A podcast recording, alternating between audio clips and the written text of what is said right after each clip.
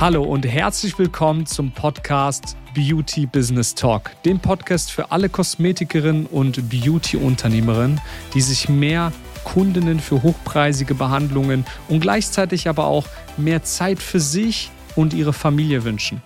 Mein Name ist Jafar Taha und ich bin der Gründer von Beauty Business 24 und führe selbst zwei Kosmetikinstitute und zwei Praxen mit insgesamt 20 Mitarbeitern. Und ich bin Anna Taha, Beauty-Trainerin aus Leidenschaft und bin bei Beauty Business 24 für unser Marketing und das Marketing unserer Kundinnen verantwortlich.